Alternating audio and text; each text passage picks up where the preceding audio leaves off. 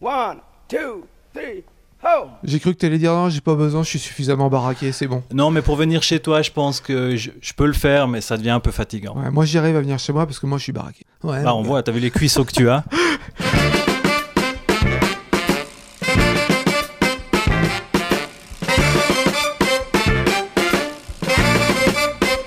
Salut tout le monde, vous écoutez Pause Vélo, l'émission qui donne envie de pédaler, l'émission qui sauve la planète. Et aujourd'hui, on a encore un nouveau chroniqueur, c'est bien, l'équipe c'est top, c'est super. Cycle enthousiaste, comment ça va? Salut Eric, oui, écoute, ça va très bien. Je suis très fier de, de pouvoir euh, participer à Pause Vélo, émission que j'écoute déjà depuis euh, plus d'une année et qui m'a donné envie euh, de, de contribuer à cette noble cause. Bon, en fait, l'émission est ouverte à tout le monde. On peut même dire un truc, tiens. Si vous êtes quelque part à l'autre bout de la France, que vous êtes une équipe bien motivée, vous dites tiens, on ferait bien un épisode de pause vélo. Ben, en fait, l'émission peut être faite par d'autres personnes tant qu'on garde l'habillage vidéo, euh, enfin l'habillage, euh, les logos, l'habillage sonore. Ouais, on peut, on peut imaginer que n'importe qui puisse animer pause vélo. Et c'est le miracle de la technique parce que cette émission, il y a peut-être 20 ans en arrière, elle serait tellement plus difficile à réaliser, Ouais. alors que maintenant on a tous dans la poche ce qui permet d'enregistrer une rubrique. Alors, qu'est-ce qui t'est arrivé de sympa en vélo cette semaine ou dans les jours qui ont, qui ont précédé? Moi, je dirais plutôt qu'est-ce qui est arrivé de pas sympa cette semaine ou ces semaines? C'est la météo. On a un, un vraiment, c'est pas, c'est presque un automne et c'est pas un printemps. Là, euh, on attend les bons jours, les beaux jours. Ils vont, ils vont arriver, mais pour l'instant, ça commence à être un peu long. Alors, dans pause vélo, on a parlé de quasiment tous les vélos, toutes les formes, tout, sauf un truc. Et toi, t'as repéré la faille et t'as dit tiens les gars, Voilà. le tandem. Le tandem, oui. Donc moi aussi, j'ai- écouté toutes les émissions. Je me suis dit, tiens, là, il y a un segment qu'on n'a pas expliqué, c'est le tandem. Un segmenté, on dirait que c'est une émission commerciale. Écoutez, on va, on va, on va Oui, non, mais il segment. faut être technique des fois, il faut être précis, c'est important. Si je vous parle du tandem, c'est que j'en possède un. Et pourquoi est-ce que je suis l'heureux possesseur de cet objet? C'est parce que lorsque ma femme et moi euh, avons commencé le vélo ensemble, donc moi j'en faisais avant qu'on se rencontre, euh, elle, elle avait peu pratiqué le vélo dans sa jeunesse. Et du coup, elle n'avait pas une, assurance euh, qui lui donnait beaucoup de plaisir. Et lors des deux premières sorties qu'on avait faites avec le beau vélo que j'avais acheté, elle a chuté. Elle avait même chuté euh, une semaine avant notre mariage. Elle s'était légèrement ouvert au doigt. Bref, elle paniquait parce que vous comprendrez bien que la future mariée a envie d'être pimpante lors du jour J. Et du coup, je me suis dit, mais ça va être pas possible de continuer de, de rouler euh, les deux séparés. Et si elle, elle a une appréhension, le but c'est qu'on ait du plaisir les deux. Et puis là, ben, brillante idée, je me dis, mais pourquoi pas acheter un tandem, Eric? Eh ben ouais, bonne idée. j'ai pas réfléchi longtemps, j'ai regardé où est-ce que je pouvais en trouver un, j'en ai trouvé un euh, sur, euh, sur internet via un vendeur proche de Genève, et puis on s'y est mis. Alors, est-ce que c'est difficile Euh, ben, Je te dirais que non, en fait, euh, conduire un tandem, c'est comme conduire un bus comparé à une voiture. Lorsque tu vas t'approcher d'un giratoire, en vélo, si tu serais tout seul, tu oserais peut-être t'enfiler dans le doute parce que tu sais que ça passe. En vélo, tu vas, en tandem, tu vas peut-être euh, être beaucoup plus prudent, tu vas anticiper euh, euh, ce que tu fais. Par contre, lorsqu'il s'agit de monter sur le vélo, s'arrêter, c'est très très simple. Alors aussi, le gros avantage, là je vais vous lister les, avantages, c'est que contrairement à lorsque vous faites du vélo en couple ou à deux, vous devez souvent vous rapprocher pour vous parler, des fois il faut hurler pour qu'on s'entende. Avec le tandem, comme vous êtes vraiment proches l'un de l'autre, vous arriverez tout le temps à vous parler. Le pilote, vous n'aurez pas besoin de vous retourner pour qu'on vous entende, on s'entendra très bien. Donc, lorsque vous êtes ensemble, vous pouvez en permanence échanger sur les beaux paysages que vous, euh, que vous traversez. Et euh, ça, c'est vraiment euh, un moment de partage beaucoup plus intense que si on était simplement chacun à pédaler de son côté et à s'attendre. L'autre gros avantage, et là je pense que ça parlera à beaucoup de, de gens qui font du vélo avec des pratiquants de niveaux différents, c'est que les deux amènent la force qu'ils peuvent dans le vélo, elle est divisée par deux. Donc si vous avez un super sportif avec un débutant, finalement le débutant il pédalera à la mesure de ses moyens, et puis le super sportif aussi, et puis euh, le résultat c'est une vitesse moyenne un peu plus basse pour le super sportif et un peu plus haute pour, euh, pour le débutant. C'est pas énervant ça pour le super sportif se dire ah là là je, serais mieux tout seul quoi. Ben, ça dépend, je pense dans un couple, tu, tu vas faire la pesée d'intérêt à dire mais est-ce que je préfère rouler vite tout seul ou euh, profiter de le faire euh, avec madame ou monsieur euh, et puis de partager un moment. Ça c'est très personnel. Maintenant pour ce qui est du, du choix du matériel, euh, expérience faite, je vais vous raconter ce que nous on a choisi, quels sont euh, les points euh, importants. Alors nous, notre choix, il s'était tourné sur un vélo euh, de type VTT, mais VTT rigide. Et puis on l'a adapté, c'est-à-dire que les cintres, donc le guidon, on l'a, comme les VTT sont en général assez larges, on l'a raccourci. Le vélociste qui peut simplement raccourcir le, le guidon, c'est un tube, hein, il, a, il a ce qu'il faut pour le, pour le raccourcir. Comme ça, quand vous êtes sur la route, vous n'avez pas l'impression que vous avez le bras qui va se faire happer par une voiture. Et puis l'autre aspect qui était aussi bien avec un VTT, c'est que vous avez des freins à disque. Et en plus, des freins à disque de VTT, ils sont un peu plus gros. Donc, quand il faut freiner, comme vous êtes deux, et ben là, vous avez vraiment de la réponse. Mhm. Et c'est un des points, je pense, où si vous devez porter votre choix sur un vélo, mettez un peu plus dans le budget pour les freins à disque, parce que si vous avez des freins à gomme dans une descente, si vous avez de l'humidité, ça va pas répondre tout de suite. Vous avez un- une distance de freinage qui est, euh, qui est plus longue. Danger. Danger, franchement. Donc là, franchement, sécurité, vous êtes deux. Prenez les bons composants pour que vous soyez euh, bien, bien sûr et puis que vous n'ayez pas un doute. Et puis, petite anecdote, j'avais euh, discuté avec euh, le propriétaire d'un tandem qui avait des freins à gomme et dans une grande descente, la gomme, en frottant la jante, Elle a fondu. tellement... C'est presque ça. Elle avait tellement chauffé que le pneu a éclaté. Non Alors, euh, je pense que c'est un bon argument qui joue en faveur du, euh, du frein à disque. Et puis, après, le, cintre VTT, il a aussi l'avantage que vous avez tout de suite accès au frein, alors que si vous aviez un cintre de vélo de course, vous devriez d'abord vous remettre euh, avec une position de, vitesse pour freiner. Euh, pour un VTT ou pour un tandem, vous n'avez pas besoin de faire de la vitesse et de la compétition ou de la performance. Donc, ce qu'il vous faut, c'est quelque chose qui soit facile à manier et un accès au frein euh, tout de suite. Maintenant, parmi les désavantages, parce qu'il y en a, c'est la taille de, de la bête. hein. Il faut déjà avoir euh, l'espace pour le stocker parce que ça fait un vélo et demi de longueur. Ouais. Et puis, c'est aussi difficile à transporter. En train, c'est mort, quoi. En train en Suisse, en plus, c'est devenu, euh, ça a même été maintenant interdit. Les vélos spéciaux sont plus, euh, sont plus tolérés. Donc, il y avait avant euh, possibilité, maintenant c'est plus possible. Vous pouvez toujours essayer, mais ça sera vos risques et périls. Si vous vous retrouvez au, milieu euh, de votre trajet, euh, débarquer, c'est pas forcément le but, n'est pas forcément atteint. Nous, on a de la chance, on avait une voiture, quoi, on a une voiture qui permet de, de le stocker à l'intérieur en enlevant les deux roues. Alors, c'est quand même euh, une aventure parce qu'enlever les deux roues, il faut mettre le vélo euh, à l'envers, il faut mettre le dérailleur entre euh, le passager et le conducteur. Bref, Ouais. c'est Un joyeux bordel. c'est un joyeux bordel, mais par contre, on a pu aller où on voulait. Donc, on a pu faire des jolis tours. On a notamment fait le tour du lac de Constance. On a même fait des cols. Et puis, c'est là où je peux vous confirmer que les freins, ils sont, ils sont importants parce que on a essayé de palper le disque de frein euh, au milieu d'une descente. Euh, Je vous promets que vous pouviez faire cuire vos saucisses dessus. Belle image. Voilà. Maintenant, alors les tandems, où est-ce qu'on en trouve? Eh ben, je peux vous dire que c'est pas simple parce que autant avant, il y avait deux constructeurs. On peut citer des marques, Eric? oui, oui, on peut. Ah, Il y avait deux constructeurs qui en avaient dans leur assortiment, c'était Cannondale et puis une marque française Ouais. qui est la pierre. Et là, j'ai regardé, euh, les deux ont cessé de les produire. Euh, je crois que ça fait quasiment euh, 3 ou 4 ans qu'ils ne sont plus proposés. Donc, comment on fait quand c'est comme ça?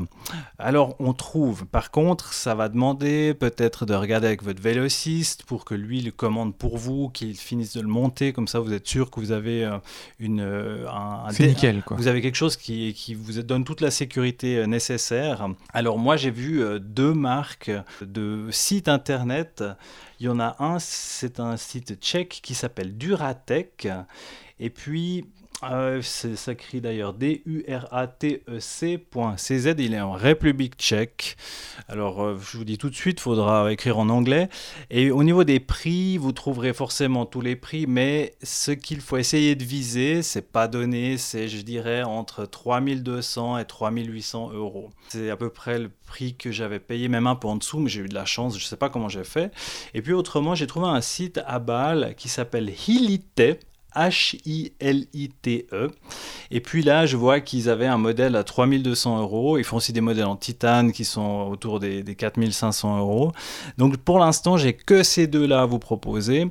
Euh, sinon, j'ai vu qu'il y a une marque qui s'appelle Moustache euh, de, vélo, mais eux, ils font que des tandems électriques. Alors, si vous cherchez un tandem électrique, ça, c'est produit en permanence.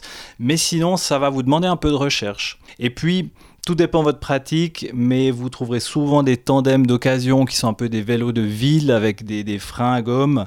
Si c'est juste pour vous promener au plat, ça ira bien. Pour une pratique un peu sportive, je tendu. pense que c'est un peu limite. Quoi. Là, tu parles de vélo euh, tandem où les deux conducteurs sont euh, assis, c'est ça? Oui, là je te parle d'un vélo euh, tandem classique comme on l'imagine. On a notre autre chroniqueur Arnaud qui lui a un vélo tandem où le, le passager se trouve devant le conducteur et lui, il est couché. Euh, ça, alors, je pense que Arnaud euh, nous en donnera, nous donnera plus d'informations au sujet. C'est aussi un type de vélo très intéressant, notamment pour faire du vélo avec les enfants. Ouais, et puis là, ils sont encore fabriqués euh, en série. Ah oui, oui, c'est la marque Haze, je crois. C'est H-A-S-E sauf erreur. Et ça, oui, oui, ils sont produits en permanence, donc seront beaucoup plus faciles à trouver. D'ailleurs, je dois t'avouer que la première fois que j'ai essayé un tandem, donc c'était euh, les deux euh, pédaleurs étaient assis. Eh ben, j'ai dû faire 5 minutes et j'ai dit plus jamais de ma vie. Mais vraiment, j'avais pas du tout, j'ai essayé, impossible de tenir. Et puis quand Arnaud a acheté son vélo avec lui, il était euh, debout et moi j'étais couché devant. Tout de suite, c'est parti. Tout de suite, en les deux premiers mètres, ça y est, t'es à l'aise. Alors je sais pas pourquoi, c'est euh, l'équilibre comme ça. Je ouais, parce que nous on a on a très vite euh, eu une prise en main agréable avec ma femme. Euh, forcément les, les moments peut-être délicats c'est quand on quand on démarre hein, ou quand on doit s'arrêter, mais franchement c'est devenu après ça devient instinctif. C'est ce que je dirais, c'est quelle que soit votre progression, elle sera rapide et vous aurez tout de suite du plaisir et vous vous rendez très vite compte lorsque vous êtes derrière si vous devez arrêter de pédaler ou pas parce que vous sentez la pression sur les pédales qui va augmenter ou baisser naturellement naturellement euh, par rapport à votre partenaire. Donc tout se fait sans avoir forcément besoin de, de parler pour comprendre ce qu'on va faire. Au début, on va peut-être dire attention, je vais freiner, euh, comme ça l'autre va peut-être se préparer à poser le pied par terre, mais euh, tout se fait après de manière instinctive, comme lorsqu'on fait du vélo tout seul. Eh ben, on a parlé vélo tandem, et ben maintenant on va parler vélo cargo avec Clément qui a mis en point un site web pour qu'on puisse se renseigner un peu mieux sur le vélo cargo. Salut Clément, comment ça va? Salut Eric, bah ma foi ça va très bien, je te remercie. Eh bah tant mieux. Alors Clément, toi ton truc c'est le vélo cargo et tu animes le site vélocargo.org. Pourquoi cet amour immodéré pour le vélo cargo? Ça remonte à l'époque où j'étais étudiant. En fait, il se trouve que à côté de mes études, euh, au lieu d'aller à McDo le week-end euh, pour me faire un peu d'argent, eh ben, euh, je vendais des vélos d'occasion. Ouais. à savoir que je les achetais sur le bon coin et par-dessus, je faisais pas grand-chose en fait parce que j'étais pas très bon en mécanique. Mais il se trouve que euh, j'arrivais à avoir des bons prix et me faire une petite marge en les revendant. Ouais. Et puis en fait, j'habite un quartier assez familial sur Bordeaux et il se trouve qu'il y avait pas mal de vélos cargo. Alors en force d'en voir dans les rues, je me suis dit mais pourquoi pas tenter? De là, j'ai commencé à faire des recherches sur le bon coin et je me suis retrouvé un petit peu dans une espèce de, de foire. À savoir, pour commencer, que sur le Bon Coin, je m'explique, il n'y a pas la catégorie euh, vélo cargo. Ah bah même la catégorie vélo, euh, sur le Bon Coin, c'est considéré comme un loisir ou sport, mais pas transport, quoi. Voilà, bon, déjà, euh, ça montre un peu l'importance des choses pour, pour le vélo. Et donc, bon, il n'y a pas le vélo cargo, on a bien VTT, VTC à la rigueur, mais pas, pas ce type de vélo. Donc, euh, bon, j'ai commencé à mettre des mots-clés du coup pour essayer d'y voir plus clair. Et puis, même là, en mettant les mots-clés, bah, je voyais plein de biporteurs différents, des triporteurs, pourquoi trois roues, pourquoi deux roues. Et euh, pareil, il y avait d'autres questions qui me venaient. Combien d'enfants je peux mettre dans la caisse euh, quelle, quelle, motorisation est nécessaire? Enfin, j'avais plein de questions qui me venaient. Et en cherchant sur le net, euh, bah, c'était très dispersé toutes ces infos. Du coup, le choix était, était vachement difficile. Dès lors, je me suis dit, mais pourquoi pas créer une plateforme comme ça d'occasion, avec notamment des filtres pour y voir plus clair selon ce qu'on cherche, et aussi euh, des articles pour euh, être aiguillés. Vélocargo.org. Qu'est-ce qu'on trouve encore d'autre sur le site Donc tu mets des articles pour parler des nouveautés. Si moi je m'intéresse au vélo cargo, je veux en acheter un, mais j'ai pas trop d'idées de ce que je veux. Comment j'arrive à m'orienter sur le site? Le site, il est assez récent, il a, il a six mois, mais il se trouve que euh, bientôt, il y aura davantage de filtres de, de possibles. C'est-à-dire là, actuellement, bon, c'est assez limité. On va avoir quoi? On va avoir euh, les différents types de, de vélos cargo, à savoir biporteur, longtail, triporteur. Euh, et après, la région où on est, et éventuellement taper un mot-clé si on connaît la marque euh, qu'on souhaite. Combien d'enfants on peut mettre dans la caisse? De quelle est la longueur totale du vélo si on veut le transporter sur son porte-vélo, euh, combien d'enfants on peut mettre, euh, etc. Donc euh, là, actuellement, il faut juste savoir quel type de vélo on veut. Et à côté de ça, il y a pas mal d'astuces que je donne dans les articles pour encore plus euh, s'y retrouver.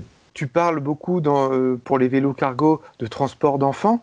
Euh, hier, la semaine dernière, on a reçu Philippe des boîtes à vélo. Et lui, ce qui l'intéressait, c'était surtout le vélo cargo comme outil de travail. Quel, quel conseil tu donnerais, quel conseil tu fournis sur le site pour ça? Pour le moment, je m'oriente plus sur un public familial. Il est vrai que maintenant, il y a la cyclologistique, qu'on appelle ça, qui se développe euh, de plus en plus. Je viendrai à terme à expliquer, euh, peut-être, euh, à répertorier tous les types de caisses, les caisses un peu utilitaires qu'on peut mettre à l'avant de son vélo, par exemple. Les caisses en alu, les caisses en bois, éventuellement les fabricants qui proposent des tiroirs, ce genre de choses. La charge max que ça peut prendre, le volume utile. Enfin, voilà, je vais essayer de, de- de centraliser un petit peu tout ça et d'éclaircir les choses. Il faut savoir que hum, lorsque je donne des plus ou moins conseils, c'est pas nécessairement de moi que ça vient, mais beaucoup de la communauté.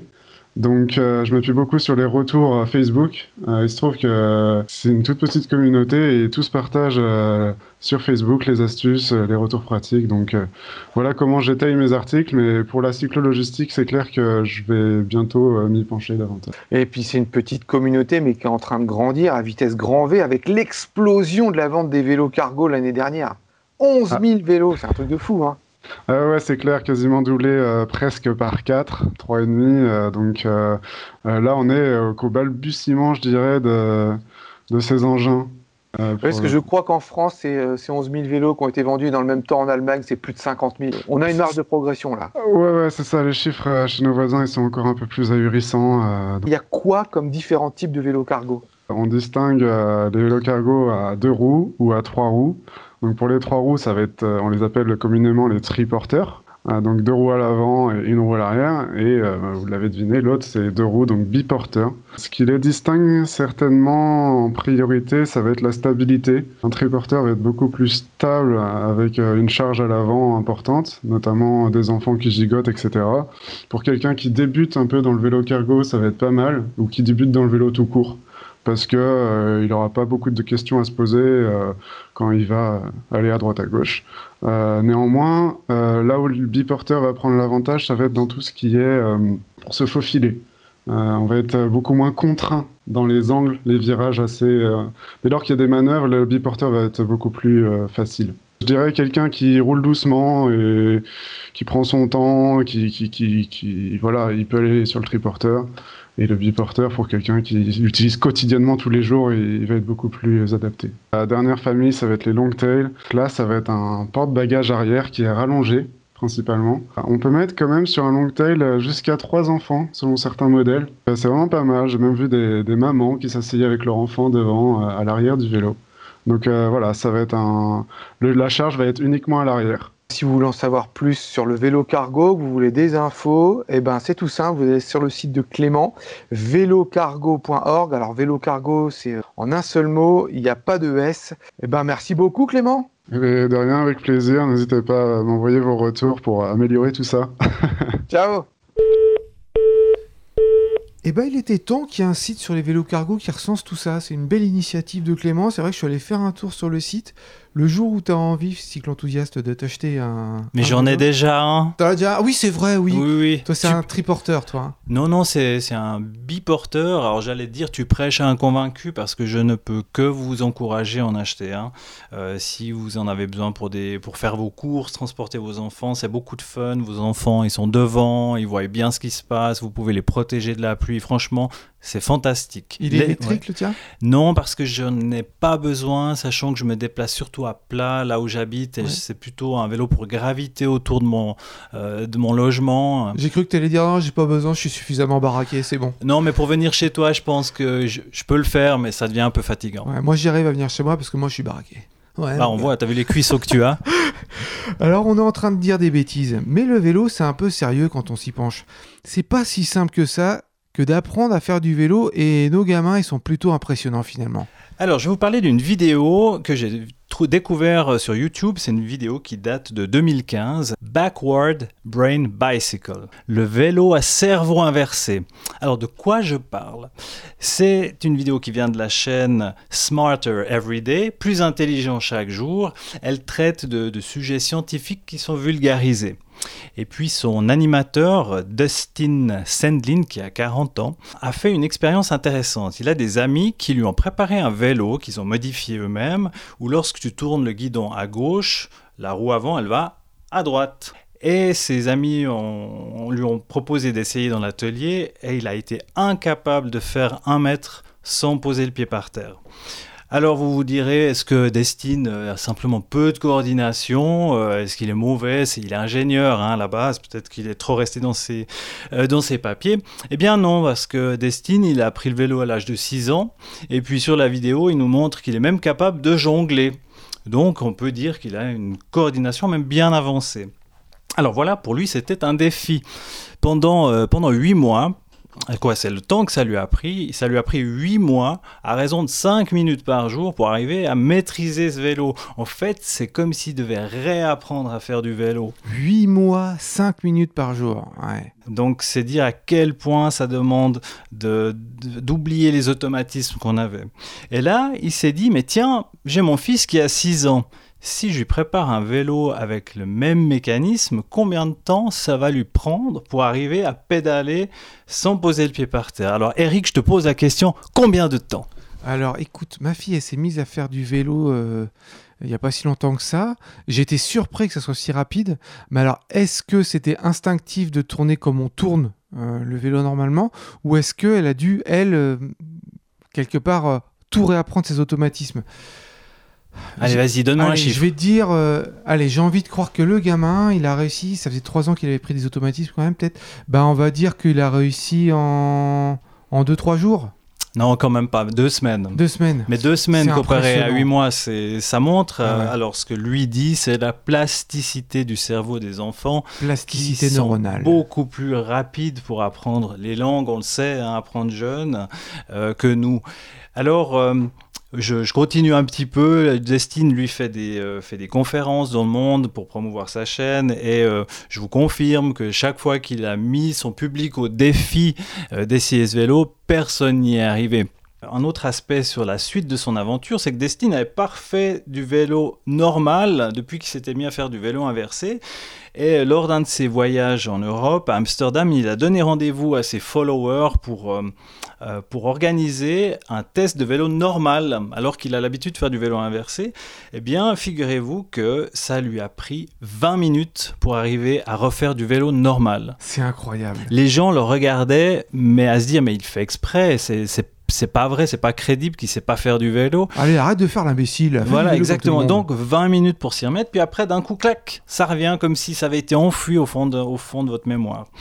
Donc, qu'est-ce qu'on peut retirer de cette petite vidéo très informative et, et vraiment euh, intéressante à regarder, même si elle est en anglais, euh, simplement de voir à quel point on devient très euh, hésitant à, faire à utiliser un vélo inversé. Alors c'est que finalement le vélo c'est pas simple à apprendre, hein. c'est beaucoup de coordination avec tous nos membres et lorsque vos petits apprennent et puis qu'ils n'y arrivent pas tout de suite, même s'ils y arrivent plus vite que nous, eh ben il faut être tolérant parce que nous, lorsqu'on doit se remettre dans la même situation qu'eux, eh ben on prend beaucoup plus de temps. Ce qu'il faut se dire, c'est qu'autant apprendre à faire ces choses-là jeune, parce que vous aurez une mémoire musculaire qui vous mettra plus en confiance quand vous serez inséré dans le trafic et vous aurez les bons réflexes.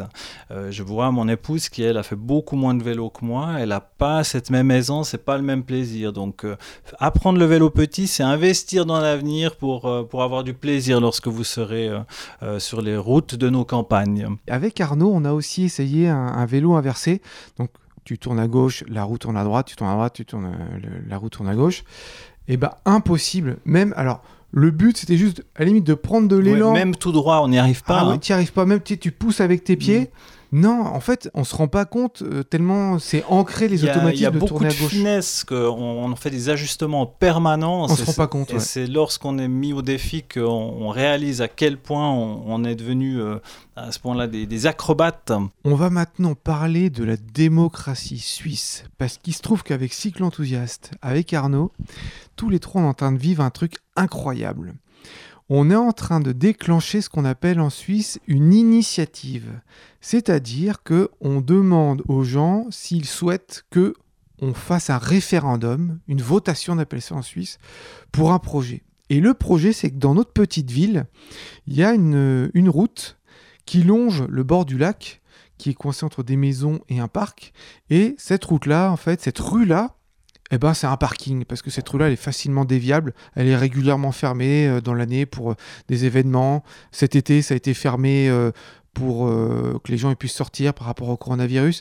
Il n'y a, y a rien de plus facile que de fermer cette rue juste en mettant des, petits, des petites barrières, trois barrières sur des rues qui rentrent. Et, et elle est facilement déviable parce qu'il y a une route qui est totalement parallèle à cette rue-là. Et nous, on s'est dit, on va faire du concret pour l'environnement, faire du concret pour le vélo.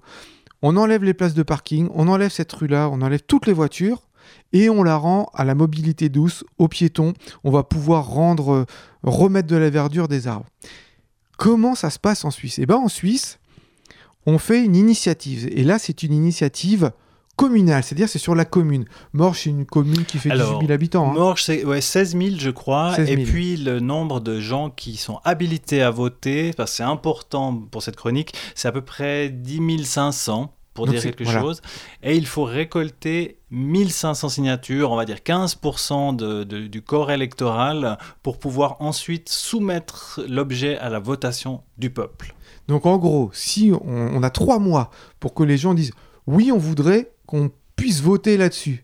Et si on récolte suffisamment de signatures, là on passera dans un truc officiel, Une Ou votation une populaire. votation. Voilà, là ce sera pas juste, euh, c'est comme une pétition finalement ce qu'on entend. Ouais, exactement. Sauf que c'est quelque chose de plus légal, de plus ancré dans euh, la, la culture euh, Démocratique. Démocratie directe, comme on dit en ouais. Suisse.